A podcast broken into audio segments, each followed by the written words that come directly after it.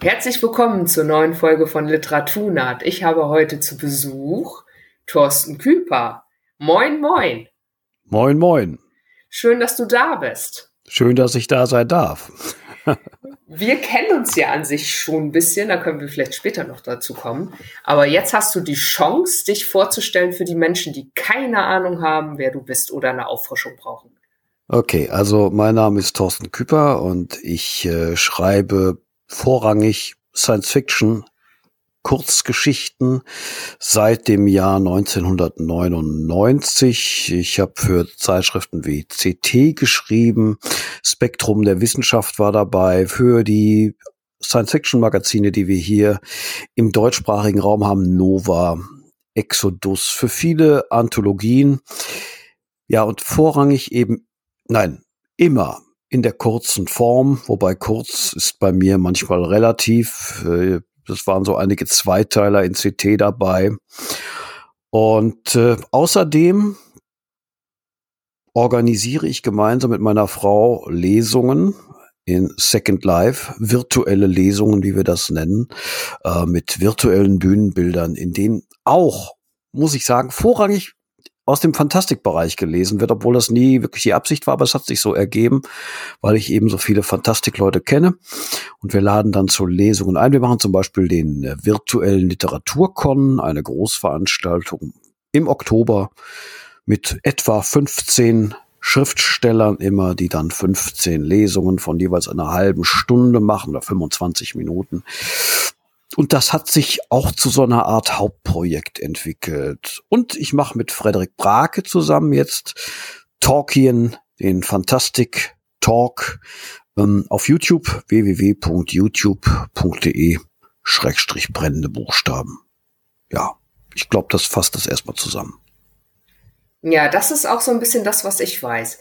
Weißt du, was mir aber eingefallen ist? Nämlich letztens, als ich durch die Gegend lief, dann dachte ich so, ich habe überhaupt keine Ahnung, wie es überhaupt dazu gekommen ist, dass du irgendwann mal angefangen hast, Kurzgeschichten zu schreiben.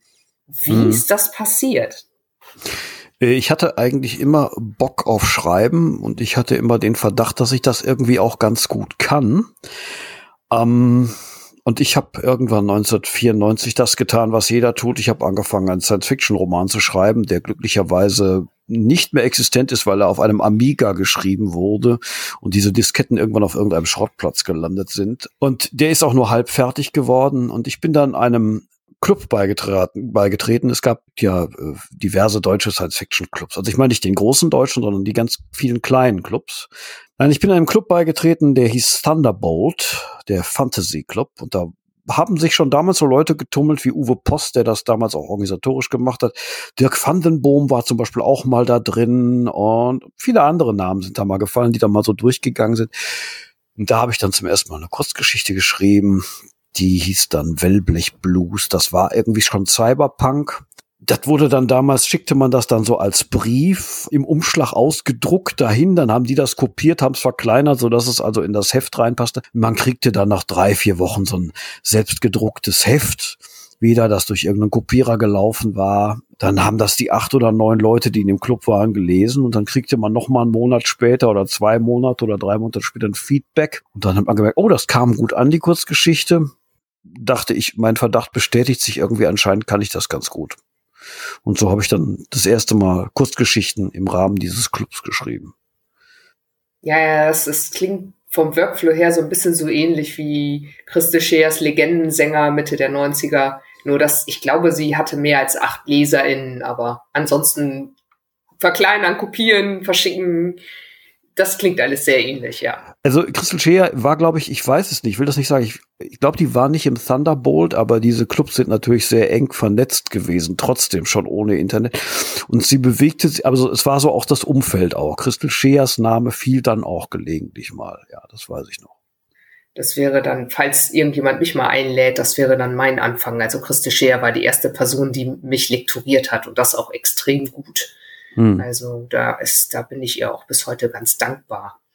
Naja, das dazu. Aber das muss ja dann doch noch ein weiter Weg gewesen sein zwischen, ich habe acht LeserInnen und ich bin in Helmut W. Mommers Visionen-Anthologien, was ja dann so ungefähr zehn Jahre später anfing. Äh, ja, Also es, äh, dann war da ja auch noch das Studium, an dem man arbeitete und da ist auch noch nicht so viel passiert, muss man sagen. Bis 1999 gab es einen Kurzgeschichtenwettbewerb im Internet, den ich plötzlich fand, der wurde veranstaltet äh, von Harald Evers, der, ich hoffe, ich verwechsel jetzt nicht, das müsste Harald Evers gewesen sein, der nicht mehr unter uns war, leider. Und äh, das, die Seite hieß Science Fiction und Fantasy.de. Da waren dann solche Leute wie Myra Khan noch mit dabei. Und dort gab es einen Geschichtenwettbewerb und ich hatte gerade einen Text fertig und habe die, die Kurzgeschichte dahin geschickt und haben diesen, den ersten Monat dieses Geschichtenwettbewerbs ich dann gewonnen. Da sollte man dann auch eine Urkunde kriegen und da sollte man dann irgendwann, sollte entschieden werden, welches denn die beste Story des Jahres, ist alles nicht passiert. Das war dann noch, schließlich dann noch tot, da passierte nichts mehr, irgendwie die Seite war dann auch ja, wurde dann nicht mehr bearbeitet. Aber das war auch wieder so ein, so ein Aha-Erlebnis, wo ich dachte, naja, so schlecht scheint das nicht zu sein. Und ich habe dann 2000 die erste Geschichte an das äh, Computermagazin an CT geschickt und die wurde dann genommen. Und das war natürlich toll. Das war so eine richtige Bestätigung, wenn man da reinkam, weil man kriegte Geld dafür. Und die lag dann auch in 300.000 Exemplaren an jeder Tankstelle Deutschlands. Wobei natürlich keiner, der die kauft, die Kurzgeschichte unbedingt lesen will. Ne? Aber trotzdem war das natürlich schön, da gedruckt zu sein. Ja da hatte ich der Mommers dann auch entdeckt oder war da zwischendurch noch ein bisschen Nova oder? Ich glaube, Mommers ist über Nova zustande gekommen. Das war etwas später. Die Visionen sind, glaube ich, ab 2004 erschienen. Ich weiß es nicht mehr genau. Und dann kam so Mommers Tochter. Ich hatte in der Zeit dann bei CT ein paar Kurzgeschichten gehabt, war bei Nova drin gewesen. Weiß nicht, noch so ein paar Sachen irgendwie und na, jedenfalls tauchte dann Mommers auf einmal auf und da war dann die erste Anfrage für so eine Kurzgeschichte, für Visionen. Ja. Und den Atem Gottes hast du dann auch direkt für die Vision verfasst? Ja, genau. Der ist dafür geschrieben. Richtig? Oh, furchtbare Geschichte. Also, also in dem Sinne, ich, ich finde sie finster. Ich finde sie sehr finster. Und ich muss auch sagen, ich, ich so blasphemische Geschichten sch schreibe ich heute eigentlich nicht mehr, weil ich mir sage, es, es, ist so, es ist so ganz einfach, auf so religiösen Grundvorstellungen herumzuhacken von Leuten, aber es, äh, welches Recht habe ich, Tante Elses Weltbild kaputt zu machen, wenn sie sich damit wohlfühlt? Ja, also meine Tante Else wird es nicht lesen, aber ja, ja, ich stehe heute ein bisschen anders zu solchen Geschichten. Gut, aber äh, es hat natürlich Spaß gemacht, sie zu schreiben und sie wurde dann ja auch Titelstory dieses Bandes. Das fand ich natürlich auch sehr schön. Ist ja auch so eine kleine Ehre dann. Ja, genau so ist das gewesen. Es ergab sich einfach. Es gab eine Anfrage, ich habe die Geschichte geschrieben, fertig. Und dann wurdest du auch gleich nochmal eingeladen, zum, mindestens zum zweiten. Ich glaube, ich habe für Vision dreimal was geschrieben. Und die Lieblingsstory, die ich aus Vision habe, ist eigentlich Spiegelbild des Teufels. Ja, die habe ich gerade gelesen vor einer Woche oder so zufällig. Ja, die sollte auf gar keinen Fall so heißen weil ich wollte, dass sie nicht, ich wollte nicht, dass die so heißt. Ich wollte ähm, sie nennen, Lazar hat mir die Sterne erklärt. Und dieser Titel wäre natürlich absolut heimtückisch gewesen, wenn man dann die erste Szene liest, die ja doch sehr brutal ist, weil dort ein Mann äh, von einer Gruppe von Kindersoldaten niedergeknüppelt wird, sich dabei auch wirklich ein, ich sag's mal nicht. Äh, also es ist eine schlimme, brutale Szene und es ist ja auch eine brutale Geschichte. Aber ich fand den Titel toll. Aber Helmut Mommers hat gesagt, nee, das, das ist ein Reißer. Das muss einen reißerischen Titel haben. Reißer, Spiegelbild des Teufels, zack. Und so ist es dann auch geblieben. Deswegen heißt die Spiegelbild des Teufels, obwohl ich sie gerne, Lazar hat mir die Sterne erklärt, genannt also hätte. Ja. Ja, ja, der Titel, der, am Titel hängt viel, ne? Ich hatte dann, als ich die Rezension verfasste, was ja jetzt auch irgendwie erst gefühlt wenige Stunden her ist, gesagt, so, naja, das ist so, mal wieder sehr brutal und sehr menschlich. Eine Kombination, von der ich vermute, dass sie typisch für diesen Autor ist. Wobei man dazu sagen muss, ich habe höchstens sechs oder sieben Kurzgeschichten bis jetzt von dir gelesen, aber ich habe mhm. mir jetzt die, ne? Reden wir mhm. nachher noch über Belichtungszeit. Ich werde das also noch erhöhen, aber das fällt mir irgendwie auf. Es gibt halt so mega brutale Szenen, aber das ist für mich okay, weil in ganz vielen anderen Momenten klar wird, nee, nee, es ist doch menschlich ist. Ich kann mich wieder mhm. beruhigen. Ne? Es geht nicht nur total zur Sache. Ist das nur der Zufall oder äh, habe ich da die sieben rausgepickt, für die das zutrifft? Oder? Nee, ich glaube, die Kombination gibt's häufiger. Einerseits bin ich natürlich selber ein Fan von, von, von, von, von Action und äh, ich mag Filme, in denen es ordentlich äh, kracht und ich mag dieses Rachemotiv und dieses Vergeltungsmotiv eigentlich auch sehr gerne. Auf der anderen Seite ähm, kommt wohl das äh, mein mein mein Glaube an die, an die Menschlichkeit da durch oder was auch immer denn dann also jemand hat schon mal gesagt jetzt haust du dir den Cyberpunk aber kaputt sowas denkt doch keiner von der Art äh, in diesem Augenblick ne? und ich denke na warum denn nicht ne? der kann ja auch mal der kann ja auch Emotionen haben und also das Menschliche kommt, glaube ich, auch immer durch. Und ich glaube, das hat sich jetzt auch verändert mit den Jahren. Das ist anders geworden. Also äh, im Anfang waren das wirklich so. Man merkt, dass die Actionfilme da einen starken Einfluss drauf haben. Exopersona ist, denke ich, ein ganz starkes Beispiel dafür. In Exopersona wird sehr viel geschossen und sehr viel gekämpft. Äh, aber selbst da äh, gibt es auch so diese, die, wenn du die Pointe nachher liest, weißt du, was ich meine. Es ist auch in Belichtungszeit drin, ne? Ja, genau. Exopersona ist auch drin. Da habe ich, glaube ich, nur die ersten vier Geschichten. Zwei kannte ich schon und weiter bin ich noch nicht. Ich habe sie erst Samstag oder Sonntag gekauft. Mhm. und eigentlich soll ich darin ja auch jetzt gar nicht lesen, sondern andere Sachen, aber zur Erholung lese ich dann immer zwischendurch Sachen, die ich überhaupt nicht rezensieren muss. Ja. Das ja. ist natürlich ganz nett, weil ich muss natürlich nichts rezensieren, was vor 20 Jahren nee. oder 10 Jahren ja, oder so. Ja. ja. Ja, es ist ganz cool. Das war auch lustig, diese Geschichten. Ich musste sie dann ja nochmal lesen. Also ich kann mich erinnern, dass Exopersona kam äh, 2007 vielleicht oder 2006. Ich weiß das nicht mehr genau. Die kam bei Nova raus und die hatten irgendwie beim Lektorieren hatten sie drei oder vier Sätze, die mir sehr wichtig waren, zu Tode lektoriert, also kaputt äh, lektoriert, die nicht mehr so waren, wie ich sie mir vorgestellt habe. Ich war völlig entsetzt, ähm, wie die Geschichte sich dann las. Sie hat trotzdem den zweiten Platz dann gemacht beim DSFP, glaube ich. Und jetzt habe ich sie halt nochmal gelesen, alle Geschichten nach den Jahren, und habe mir gedacht, meine Güte, was passiert denn da eigentlich nochmal? Was, ja, ich kann mich gar nicht mehr erinnern, was habe ich denn da geschrieben und wieso ist denn der jetzt da? Und also man vergisst tatsächlich, was man selber geschrieben hat nach der langen Zeit. Ne? Denn die längste ist, glaube ich, ja, weiß ich nicht. Aber die sind ja fast 20 Jahre alt teilweise. Ne? Das merkt man schon. Ja, das Gefühl kenne ich. Ich hatte als Corona anfing und mir der Lesestoff ausging, habe ich alles, was ich je geschrieben habe, auf den Kindle gepackt und gelesen. Ja. Und das war ja nicht alles vollendet. Und bei einigen Geschichten dachte ich so, oh nee, geh nach Hause, blätter weiter, nicht. Und bei ja. anderen dachte ich so, oh mein Gott, das ist gut. Hoffentlich habe ich das zu Ende geschrieben. Ich habe nämlich keine Ahnung, wie es ausgeht. also ich habe auch früher, ich habe immer wieder alte Fragmente gefunden, die ich mal äh, geschrieben habe. Und wo ich dann sage, oh Gott sei Dank hast du das nicht weitergeschrieben. Also man merkte so den Einfluss, den aktuelle Fantastikströmungen in den 90er Jahren dann darauf hatten. Ich sag mal so, in den 90ern war so die Phase der Sakral-Thriller. Und Da Vinci Code und sowas? Ja, im Prinzip, da gab es schon vorher noch mehr Sachen. Also da war die katholische Kirche in mehr äh, äh, schmutzigen Krempel verwickelt als der KGB, hatte man fast den Eindruck. Das war so eine Modeerscheinung. Das wirkte sich auch in der Kurzgeschichtenszene. Also ich habe das gemerkt, da habe ich auch so eins, zwei Dinger, wo solche Elemente eine Rolle gespielt haben. Ich hatte auch mal einen geklonten Jesus, habe ich auch mal dabei gehabt. Ähm, das Vermächtnis des Geschichtenerzählers hieß das. Und äh, merkst du so, so die ganz alten Dinge, die du da angesetzt hast und teilweise sagst du dann wirklich gut, dass ich das nicht weitergeschrieben habe. Also das würde ich heute nicht mehr lesen wollen. Ja, ich kenne auch beide, beide Gefühle, die man hat bei alten Sachen. Und manchmal müssen die Sachen noch nicht mal so alt sein. Ja. Aber Abstand hilft. Immer. Dann kann, äh, kann ich mich auch selber ein bisschen besser beurteilen. Ja, ja. Aber ja, jetzt werden, jetzt werden wir alle deine alten Sachen lesen, also nicht die ganz alten aus den 90ern, aber so ab 2003 ging es, glaube ich, los, hm. weil alle Stories sind in Belichtungszeit drin, die zwischen 2003 und 2019 erschienen sind? Nein. Nicht alle, nur eine Nur Auswahl. neun Stück es sind mehr, es sind mehr gekommen, glücklicherweise. Also mein Output war nie besonders hoch. Ich bin ein fauler Schreiber, äh, aber es sind doch, äh, sind doch deutlich mehr Geschichten geschrieben in der Zeit. Und es sind zum Beispiel die ganzen Steampunk-Geschichten sind da nicht drin.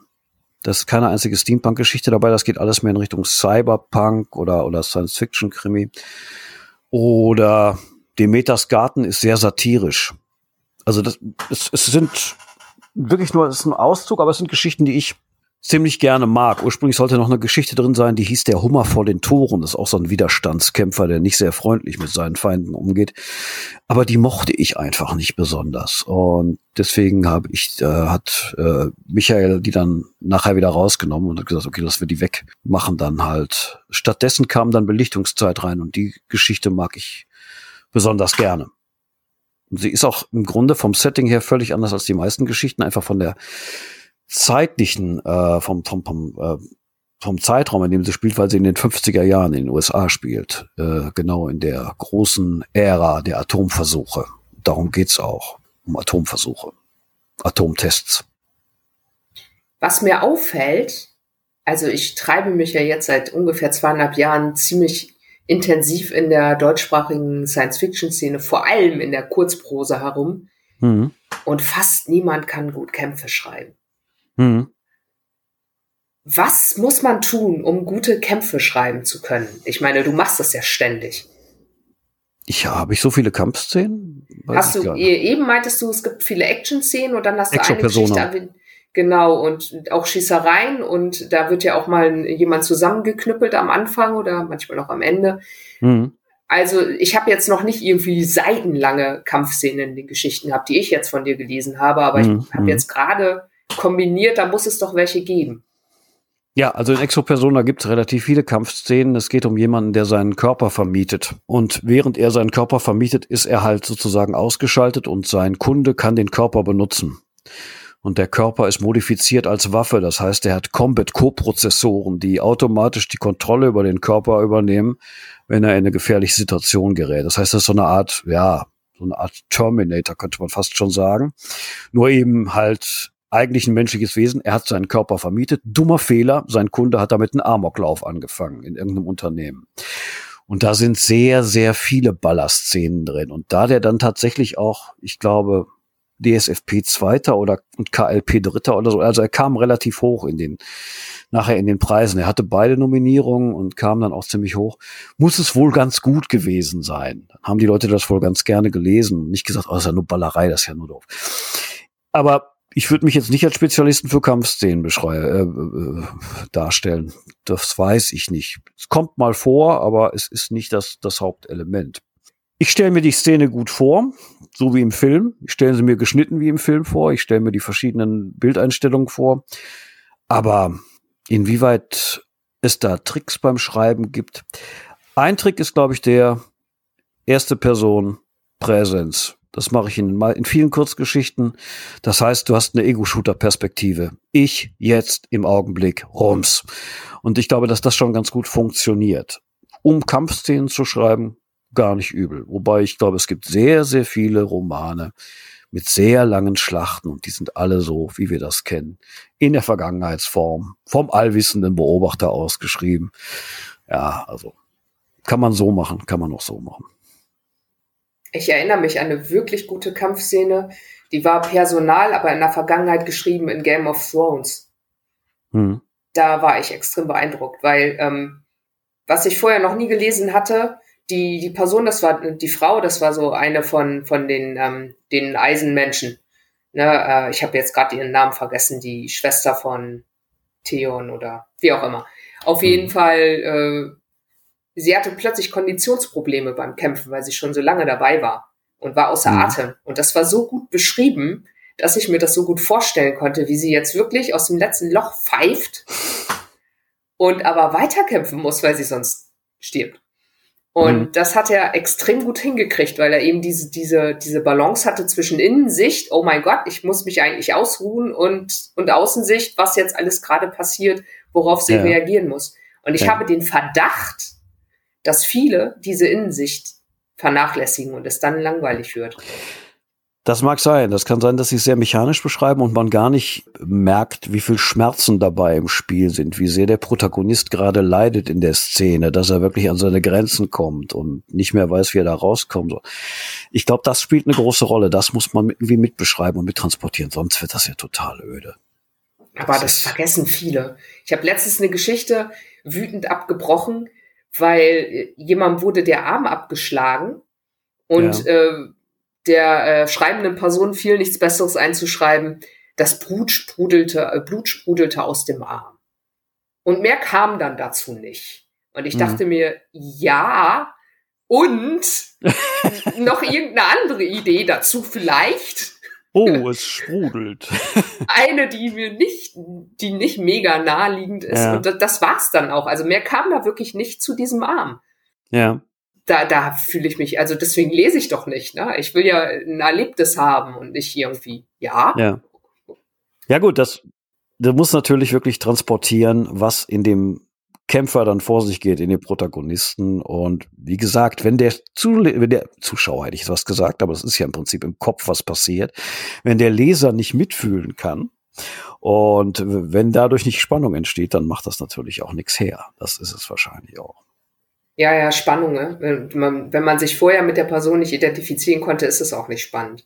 Ich glaube, das hm. versäumen auch gerade in Kurzgeschichten. Irgendjemand behauptete mal, ja, in Kurzgeschichten haben wir ja keine Zeit. Da können wir ja die Figuren nicht erstmal sympathisch machen und dem Lesenden nahebringen. Ja, gut, dann macht es nicht, dann lese ich halt die Kurzgeschichte nicht, weil wozu sollte ich das tun?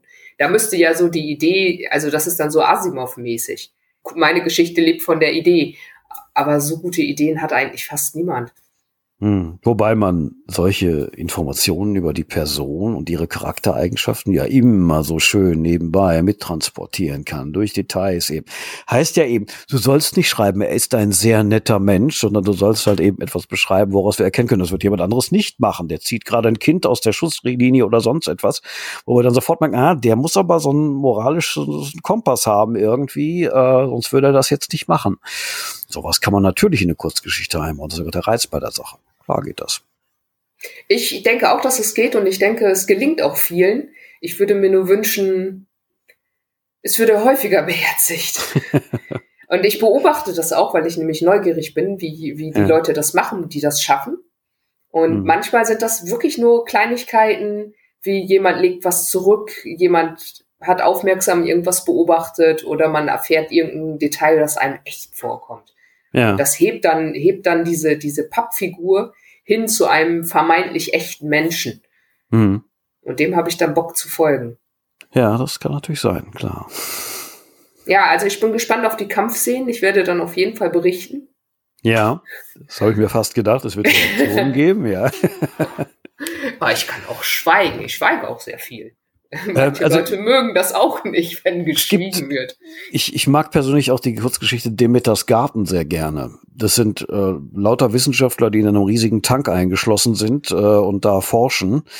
Und man hat vorsichtshalber, weil die sich da so einiges zu Schulden haben kommen lassen, hat man von oben einfach Beton draufgekippt und hat sie endgültig drin eingesperrt. Sie kommen also nicht mehr da raus. Und das ist schon Slapstick teilweise, was da passiert, äh, wenn, wenn ihre Experimente mit ihnen durchgehen. Und so, das ist dann mehr so eine Art Muppet-Show.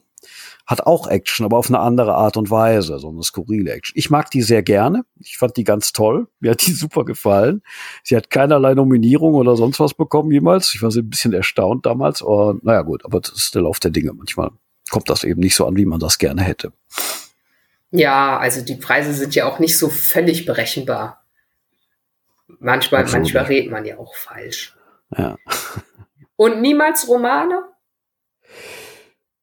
Ja, die Romane.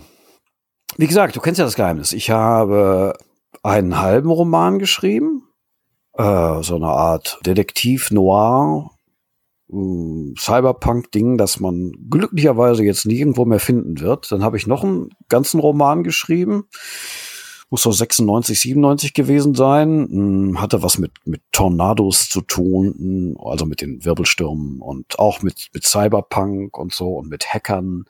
Auch bei dem Ding bin ich froh, dass das niemand mehr finden wird, weil es auf irgendwelchen Disketten auf irgendeiner Müllkippe liegt. Vielleicht stößt irgendwann mal ein Archäologe drauf, wenn er da bohrt. Und dann äh, habe ich dann angefangen, Kurzgeschichten zu schreiben. Und über die, im Laufe der Jahre habe ich mir gedacht, ja, dann irgendwann schreibst du einen Roman. Und dann habe ich mir das immer so angeguckt, wenn so die Kurzgeschichten dann irgendwo erschienen. Dachte, ja, da kamen jetzt eins, zwei, drei schöne Rezensionen. Da kam, ja, noch eine Nominierung oder zwei. Und jetzt nix. Und dann habe ich mir gedacht, na ja, wenn du jetzt einen Roman schreibst, 400 Seiten, dann kommen eins, zwei, drei schöne Rezensionen, vielleicht eine Nominierung oder zwei und sonst nix. Und dann dachte ich mir, nee, Arbeit kann ich jetzt auch nicht so gut leiden. Das lassen wir mal lieber. Deswegen habe ich keine Romane, sondern immer nur Kurzform geschrieben. Verheerend für jeden, der ernsthaft darüber nachdenkt, Schriftsteller zu werden. Das geht so nicht. Alle, die jetzt momentan mit Romanen Geld verdienen, haben auch immer nur Romane geschrieben oder hauptsächlich. Alles, also ich sag mal so Namen wie Patterson oder Joshua Tree. Ich glaube nicht, dass die Kurzgeschichten geschrieben haben. Die haben direkt, teilweise im Self-Publishing, ihre Romane rausgebracht und damit geht's auch. Andreas Eschbach hat, glaube ich, eine Kurzgeschichte geschrieben für CT, eine einzige und danach auch sofort ein Roman. Also wenn du das ernsthaft machen willst, musst du Romane schreiben mit Kurzgeschichten. So dieses Ding, die Amerikaner, die schreiben da auch für, für Magazine und werden dann berühmt mit den Kurzgeschichten. Ja, ja, das war mal so. In Amerika ist es vielleicht auch jetzt teilweise noch so. Aber hier bei uns ist das eher nicht so. Eigentlich gar nicht. Aber ich bin halt auch unbelehrbar und bleib dabei. Ja, ich hatte immer so gedacht, der Masterplan sei, man macht sich mit Kurzgeschichten Namen und veröffentlicht dann seine Romane. Mhm. Mhm. So, das, das erschien mir eine gute Strategie, die ja auch einige, bei einigen ganz gut klappt. Ja. Was mir ja. aber auch aufgefallen ist, dass Anthologien so selten rezensiert werden. Dann ja. habe ich mal einen Feldversuch gemacht ja. und selbst eine rausgegeben und dafür gesorgt, dass sie rezensiert wird. Bis jetzt klappt das ganz gut. Das machst du sehr gut. Das finde ich auch ganz fabelhaft. Ich selbst habe das ähm, ja über Jahre verfolgt, weil ich immer in solchen Anthologien war, wo ich dann dachte, kommt da auch mal eine Rezi. Und dann kam immer diese meine Lieblingsrezension. Da ist für jeden Geschmack was dabei. Schönes Cover. Punkt.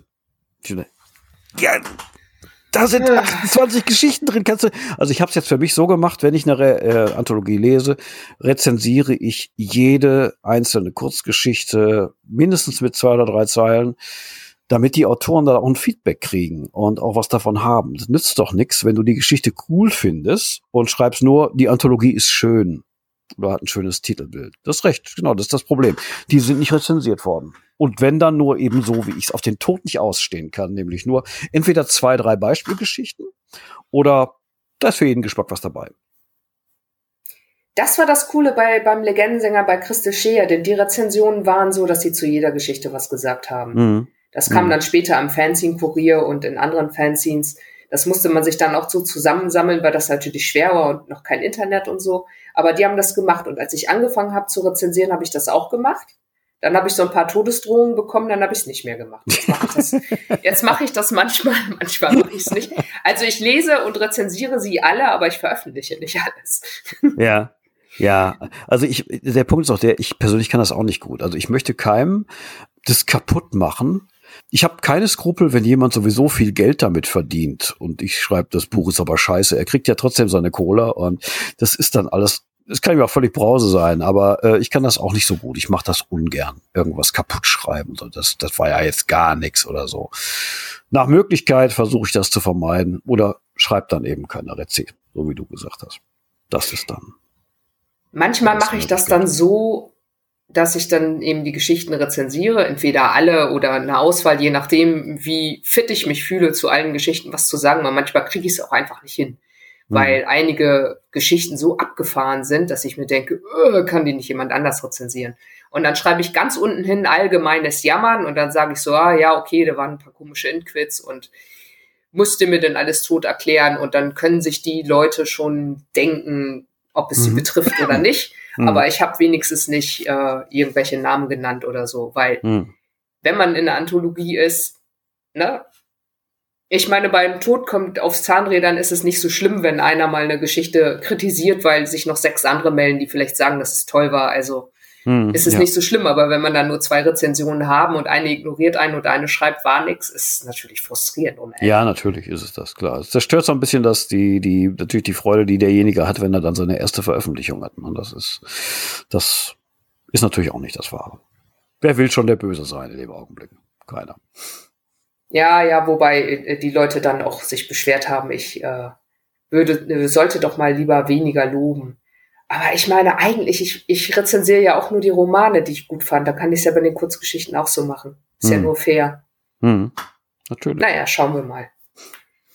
Ja, Rezension. Ich, ich hoffe, es kommt mal mehr. Manchmal hat man ja doch Glück oder kann sich Mühe geben. Also es, man kann es tatsächlich schaffen, ich weiß auch nicht ganz genau. Vielleicht ist es die Wissenschaftlerin in mir. Ich mache mal mit dem Feldversuch weiter. Ja, das machst du sehr gut mit dem Feldversuch. Das ist toll.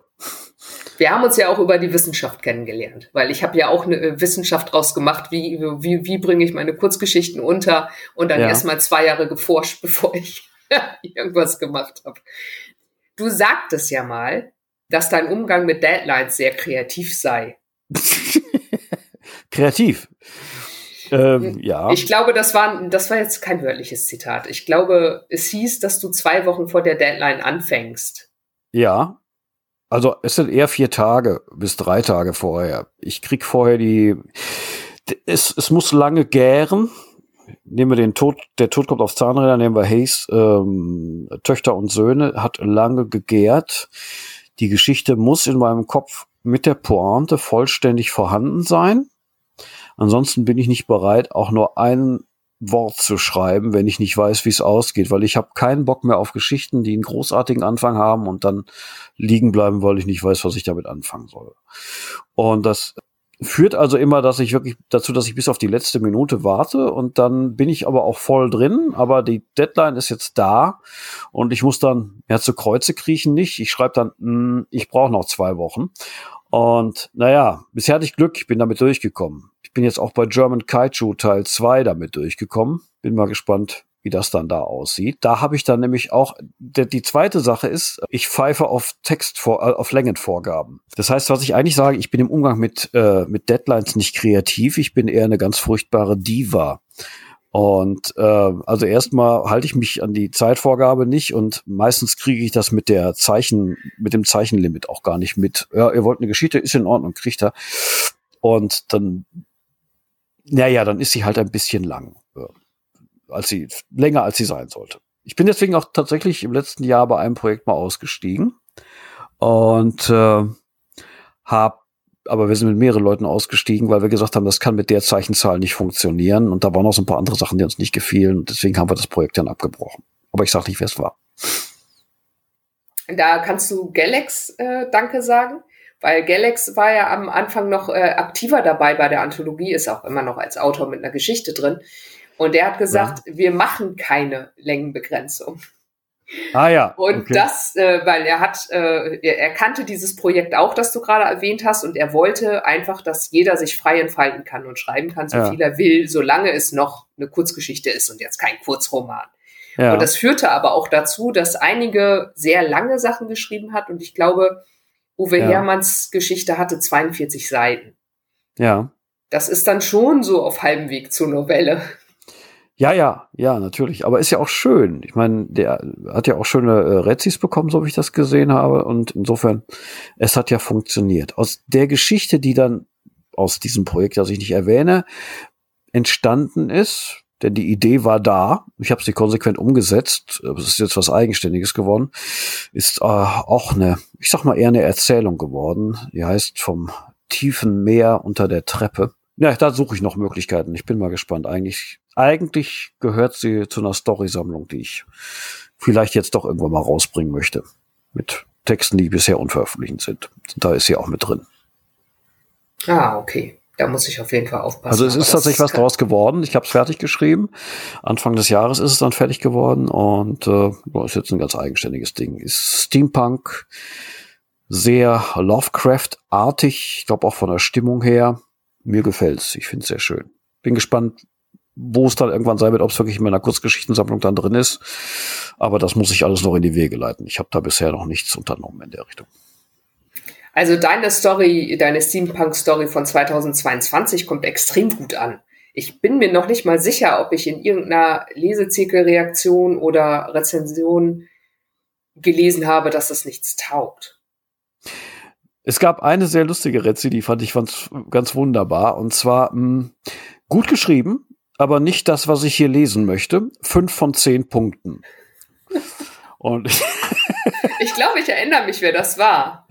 Wenn das der war, von dem ich denke, dass er es war, dann ist es ein sehr tapferer Leser, aber der, glaube ich, nicht so oft Fantastik liest.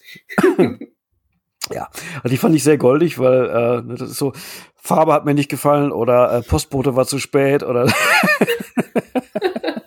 äh, fünf von zehn Punkten. Aber nee, es war. Es, nee, das war, glaube ich, doch jemand anderes. Ich habe auch eine, äh, bei einem Rezensenten das Gefühl, der, der hätte mehr Steampunk gesucht. Also mhm. der war, glaube ich, gar nicht so zufrieden damit. Das sind ja fast alles Science-Fiction-Leute. Das mhm. äh, gibt ja nur drei oder vier oder vielleicht fünf Steampunker, die, die da mitgemacht haben. Und ich glaube, der vermisst das so ein bisschen. Der hätte das, glaube ich, mit, gern mit mehr Action und mehr, mit mehr Dampf gehabt und das merkt man dann also, auch. Also einigen war ja, ich habe einmal gelesen, es war zu viel Dampf. Äh, da wurde zu viel auf dem Dampf rumgefahren, ge, äh, hatte ich den Eindruck, manchen Rezensenten. Ja, das mag natürlich sein. Wobei man muss, glaube ich, sagen, ich glaube, das darf man auch sagen, die Steampunks, ähm, die äh, diese Szene ist eine Macherszene. Die bauen die äh, designen, die machen ihre Kleidung, das machen sie ganz großartig, aber für die Literatur interessieren die sich normalerweise gar nicht. Ist so das heißt, das ist eh nicht unser Zielpublikum in dem Fall. Nicht so richtig, nein, nein, nein, nein, nein, nein. Kann man so nicht sagen. Ja, das ist gut zu wissen. Ich bin gespannt, wie es da weitergeht. Ich äh, hoffe, hoffe auf, ich hoffe, wir werden nur mit Preisen nur so überhäuft, und mit, äh, mit Rezensionen überhäuft, da kann man ja offensichtlich was dran drehen. Da kommt bestimmt auch noch ein bisschen was. Ich habe auch keine mehr. Ich müsste nachbestellen, weil die, die ich habe, die habe ich alle an potenzielle Rezensierende verschickt. Ja. Also schauen wir mal, was draus führt. Ja. Ja, es ist ein sehr schönes Projekt, das ihr da umgesetzt habt. Wirklich toll geworden, muss man sagen. Kann man auch jetzt hier an dieser Stelle mal machen. Ich bin da sehr angetan von dieser Anthologie. Ich habe da auch sehr viel Spaß dran.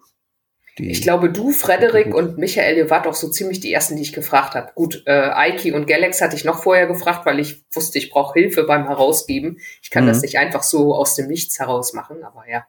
Mhm. Ja, da das ist immer gerne dabei. Ja, äh, ich erinnere mich auch, dass ich dir eine relativ lange Frage gestellt habe und du einfach Ja gesagt hast und dann wochenlang war da nichts mehr gesagt, aber das war dann klar. Also das passierte dann auch. Wenn auch als letzter, das dürfen wir vielleicht ja, auch sagen. Ja, ja, das muss ich leider sagen. Es ist einfach so, ja, wenn, dann setze ich mich als letzter in Bewegung. Das, äh es gab jemanden, der, der drei Stunden nach Mitternacht eingereicht hat, also streng genommen auch nach der Deadline. Ja. Aber alle anderen waren dann, glaube ich, pünktlich und du kamst dann, glaube ich, so zehn oder 14 Tage später oder sowas. Aber genau. ich habe dann gesagt, nein, nein, das, das müssen wir machen, den Küper müssen wir dabei haben. Und der schreibt doch auch schon. danke, ja. danke. Das Problem ist halt, wenn die Pointe einmal da ist und ich jetzt sage, jetzt kann ich anfangen zu schreiben, dann passiert, passieren diese Twists am Ende noch. Dann fällt mir nämlich noch was ein. Dann kann ich noch einen kleinen Dreher einbauen und vielleicht noch einen Dreher und dann vielleicht noch einen kleinen Dreher. Wobei das bei euch gar nicht so so, nee, da, da sind nicht so viele Twists drin. Das ist eigentlich gar kein großer. Es geht ziemlich linear auf den Schluss zu, muss man sagen. Ähm, ja, aber dann war, wenn ich einmal drin bin, ist gut, aber wie gesagt, das passiert immer etwas zu spät. Ist, ich sehe, ich bin eher so der Typ, der ein halbes Jahr vorher anfängt, aber die Zeit meistens auch braucht. Nicht, weil ich jeden Tag daran was mache, sondern wahrscheinlich ist es so ein bisschen so ähnlich wie bei dir. Du sagst, bei dir muss es dann fertig sein, bevor du anfängst. Und bei ja. mir ist es so, ich plotte dann die ganze Zeit und schreibe einzelne Szenen schon mal auf, aber das muss immer fett ansetzen. Da kommen immer Details beim Joggen oder mhm. vom Einschlafen oder so, die mir dann noch dazu einfallen. Und wenn ja. ich zu wenig Zeit hätte, dann wäre es, glaube ich, nur eine ziemlich nackte Geschichte ohne die Details, die das alles lebendig machen. Ist klar. Also bei mir ist es auch so, dass da, da ist erstmal nur ein DIN A4-Blatt und da sind eventuell einige Sätze drauf oder äh, einige Grundideen und oder so steht sowas, das und das passiert dann und dann. Oder tatsächlich auch mal ein fertiger Satz auch, äh, der mir in den Kopf kommt. Und oben drüber entsteht dann die Geschichte und nach und nach nehme ich die Sachen dann raus, weil ich sie in die Geschichte eingebaut habe. Aber so sieht so eine Geschichte im Grunde aus. Ne? Das sind immer ist der Text, an dem ich gerade bin, und unten drunter sind noch die Sätze, die eingebaut werden an bestimmten Stellen, wo sie dann kommen sollen oder die Ideen. Das heißt, du fängst das handschriftlich an. Nee, meine Handschrift kann man nicht lesen, ich auch nicht. Und äh, ich sitze immer am Computer, ich kann nur am Computer schreiben und äh, mache das auch nicht anders. Ich habe allerdings das, ich habe so ein Kritzelbuch, das stimmt. Nur die Gefahr ist groß, dass ich diesen Satz dann nach einigen Wochen nicht mehr entziffern kann und nicht mehr weiß, was das soll. Deswegen sind das wirklich dann, gekritzelt sind es nur ganz kurze Fragmente, weil ich bin viel zu ungeduldig, um mit der Hand zu schreiben. Das funktioniert bei mir nicht. Das, ah, nee. Die, die Schrift wird immer unleserlicher. Das, ne, schneller, aber völlig unleserlich. Kann ich sehr gut verstehen. Ich kenne das Problem. Durch deine, durch deine Lesungen und deine Tolkien-Talkrunden kennst du ja die Szene extrem gut. Was wahrscheinlich nicht nur die Fantastik-Szene, nee, warte, falsch rum wahrscheinlich nicht nur die Science-Fiction-Szene, sondern auch allgemein die Fantastik-Szene, die deutschsprachige. Also ich kennen, glaube ich, jetzt schon eine Menge Leute, weil wir haben jetzt, wir haben jetzt 250 Schriftsteller, die da waren und Verleger und Herausgeber, so. Ne? Und das ist ja nicht immer äh, Science Fiction, sondern Fantasy, Horror, Krimi auch. Und also ich kenne schon einige. Ich kenne nicht alle. Ich glaube, so die, die aus dem Fantasy-Bereich, die kenne ich nicht alle so gut. Da bin ich nicht immer so firm drin. Aber so ne, Buchmesse-Con oder so andere Veranstaltungen, wenn ich da gehe, treffe ich an jeder Ecke, alle drei Meter treffe ich einen. Aber das kennst du ja mittlerweile auch schon. Das ist ja bei dir nicht anders, weil du eben genauso viele Kontakte entwickelt hast mittlerweile. Ne? Das stimmt, wobei du wahrscheinlich die Leute einfach mehr wirklich aus Videokonferenzen kennst. Oder ja. zumindest die Stimmen besser kennst. Ne? Wegen also aus, aus Videokonferenz oder beziehungsweise vom Mikrofon her, ja, und eben, ich kenne auch so viele persönlich, die ich dann über die Jahre auch, ich meine, ich mache da jetzt, diese ganze Sache mache ich jetzt seit 23 Jahren wenn du ab 99 zählst. Und da habe ich natürlich viele auch persönlich kennengelernt, weil ich früher schon auf dem Buchmessekon war oder auf dem Dortcon, den es ja leider nicht mehr gibt, aber wo ich immer sehr gerne gewesen bin. Da sind mir halt auch viele persönlich über den Weg gelaufen. Ne? Das ist tatsächlich so. Ja, siehst du 23 Jahre und ich bin so vor zweieinhalb Jahren in diese Szene gestolpert. Hm. Also ich meine, versprengt habe ich auch vor 20 Jahren schon mal die Fantastisch abonniert und habe mal mit Ernst Roder äh, gemailt. Das alles vor 20 Jahren, aber das war ja nur so ein kurzer, kurzer Kontakt. Also das Schöne ist natürlich, äh, früher, wie gesagt, wir haben ja über die alten Clubs gesprochen, die, die, die Science Fiction, die Fantasy Clubs, die es da also in den 90ern. Internet war noch nicht da oder wurde kaum genutzt oder wenn dann nur von der Uni aus. Das, jetzt ist es einfacher. Über, ich finde, viel läuft über Facebook ab oder Insta oder Twitter. Also man kann sehr schnell sehr viele Kontakte aufbauen und ein bisschen kennt man sie dann auch. Und wenn man nur mit ihnen getickert hat, weiß man doch so ein bisschen, wen man vor sich hat, irgendwie nach einer Zeit. Ja, das stimmt. Und ich habe auch beim Bukon dann irgendwie, wenn sich Leute mir vorgestellt haben mit Vornamen, habe ich dann den Nachnamen dazu gesagt und gesagt, ah ja, du warst das mit der und der Geschichte im Weltenportal, da ging es ja. doch um das und das und die Leute waren irgendwie so, äh, ich so, ja, ein paar von den Kurzgeschichten, die ich gelesen habe, kann ich mir sogar merken. Ja.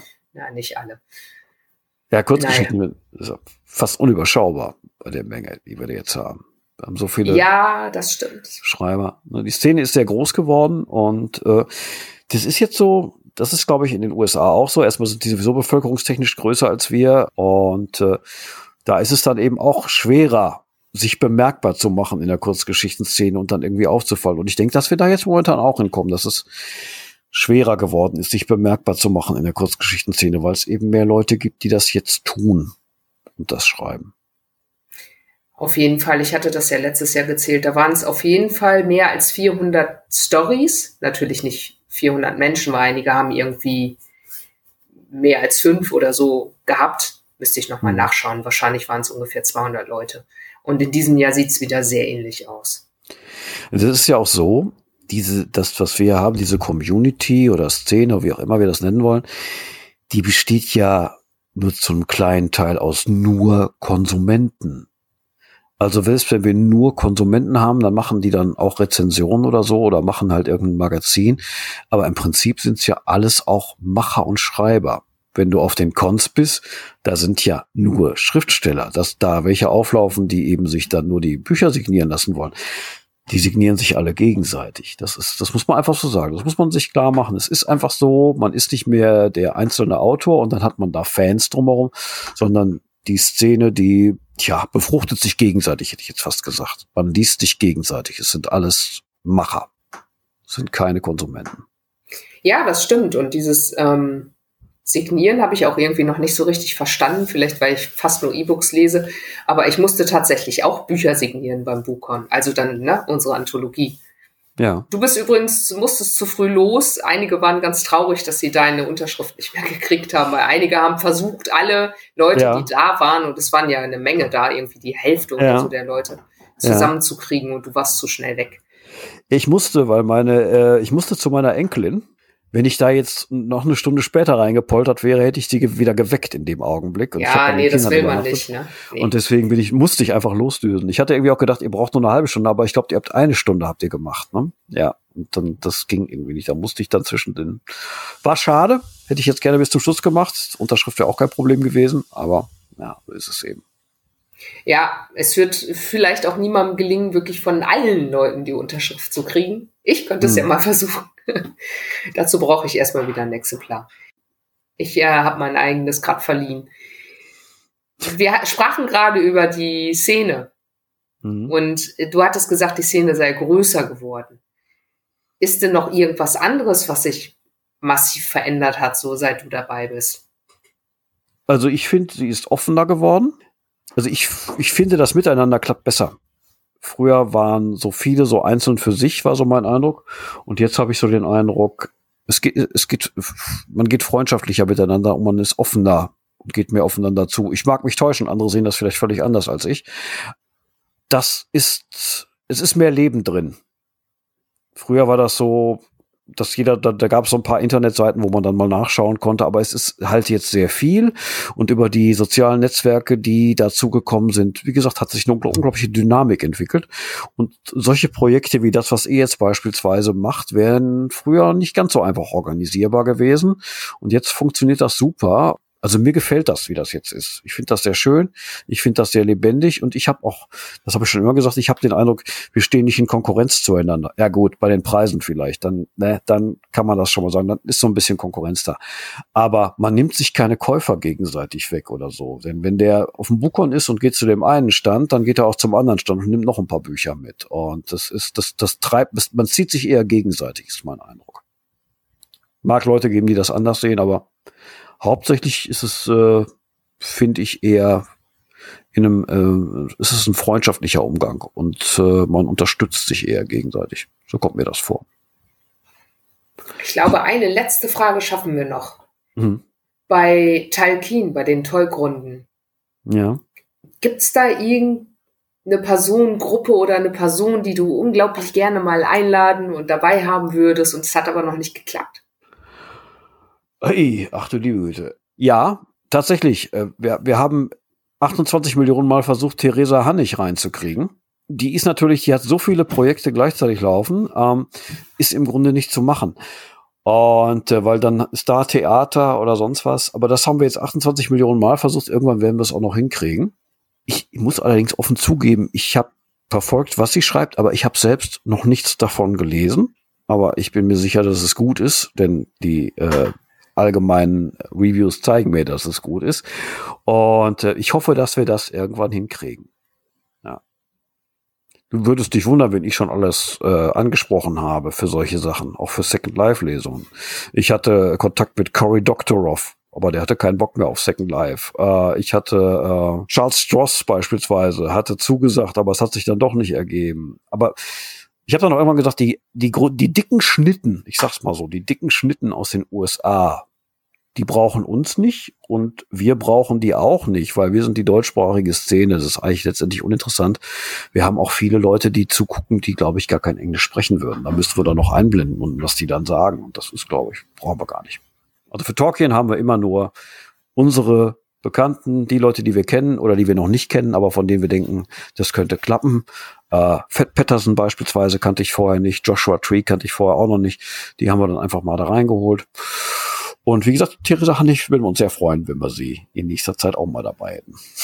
Ja, ja, ich mag das auch. Die ist so irre lebendig. Ich habe am Bukon beim Bäcker habe ich neben ihr gestanden, 2019. Und meiner Frau so in die Rippen, guck mal, das ist Theresa Hannig, die hat das und das geschrieben. und äh, aber wir sind nicht ins Gespräch gekommen oder so. Ich, war mir einfach nur aufgefallen, ich hatte das gemerkt. Ja, ja, die Welt ist klein.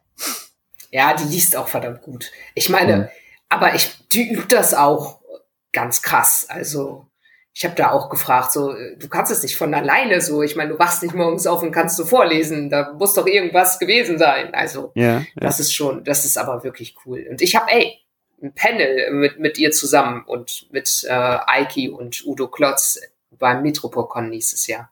Ah, das ist schön. Ja. Das ist toll, ja. Wie ist das nur passiert? Ja, Claudia sei Dank. Da freue ich mich dann auch schon. Das ist Muss großartig. ich aufpassen, dass ich die ganze Zeit nicht nur, nicht nur zuhöre und lache, sondern auch mal, auch mal was sage. Werden wir sehr sehen. Ja, genau, das, das hatte mich noch interessiert. Und falls es dich interessiert, ich habe auch schon versucht, Leute in diesen Podcast zu kriegen, die das aber nicht mehr wollten. Zum Beispiel Franz Rottensteiner, mit dem ich mich unglaublich gerne unterhalten hätte, aber er wollte hm. leider nicht. Er meinte, sein Akzent ist, nee, ist nicht. Ja, gut, das kann natürlich auch sein, klar. Ja. Ich habe ihn auch noch nie gehört, ich habe ihn nur gelesen. Also das ist auch gefährlich, jemanden einzuladen, bevor man weiß, wie die Stimme klingt. Ich habe ihn auch noch nie gehört, muss ich sagen, aber ich verdanke ihm eine amerikanische Veröffentlichung, weil Projekt 38 ist auch in den USA in der Übersetzung erschienen und zwar in der Sammlung, die heißt The Black Mirror, hat mit der Fernsehserie nichts zu tun, müssen wir gleich dazu sagen deutschsprachige Kurz-Science-Fiction aus den Jahren 1873 bis 2003, glaube ich. Und da ist sie da mit reingekommen und übersetzt worden. Das war sehr schön. Das habe ich Franz Rottensteiner unter anderem zu verdanken. Ja, ja es ist, ich bin einfach ein Fan seiner Rezension. Ja. Es macht so einen Spaß, die zu lesen. Das habe ich ihm dann auch mal irgendwann seine E-Mail-Adresse rausgekriegt, um ihm so eine Art Fanbrief zu schreiben. Ja. Aber es hat leider nicht zu einem Podcast gereicht. Aber ich darf ihn mal befragen. Vielleicht befrage ich ihn mal schriftlich. Vielleicht klappt das ja. Ja, ja. Naja. Vielen Dank für deine Zeit. Es hat mir unglaublich viel Spaß gemacht. Ich könnte jetzt auch noch eine Stunde weiterreden, aber das äh, hört sich wahrscheinlich dann keiner mehr an und ich muss auch irgendwann ins Bett. Ja. Und zwar, heute hatte ich anlässlich der Storysammlung Belichtungszeit erschienen bei Pi Machinery vor wenigen Tagen Thorsten Küper zu Besuch. Vielen Dank. Vielen Dank. Und bis zum nächsten Mal.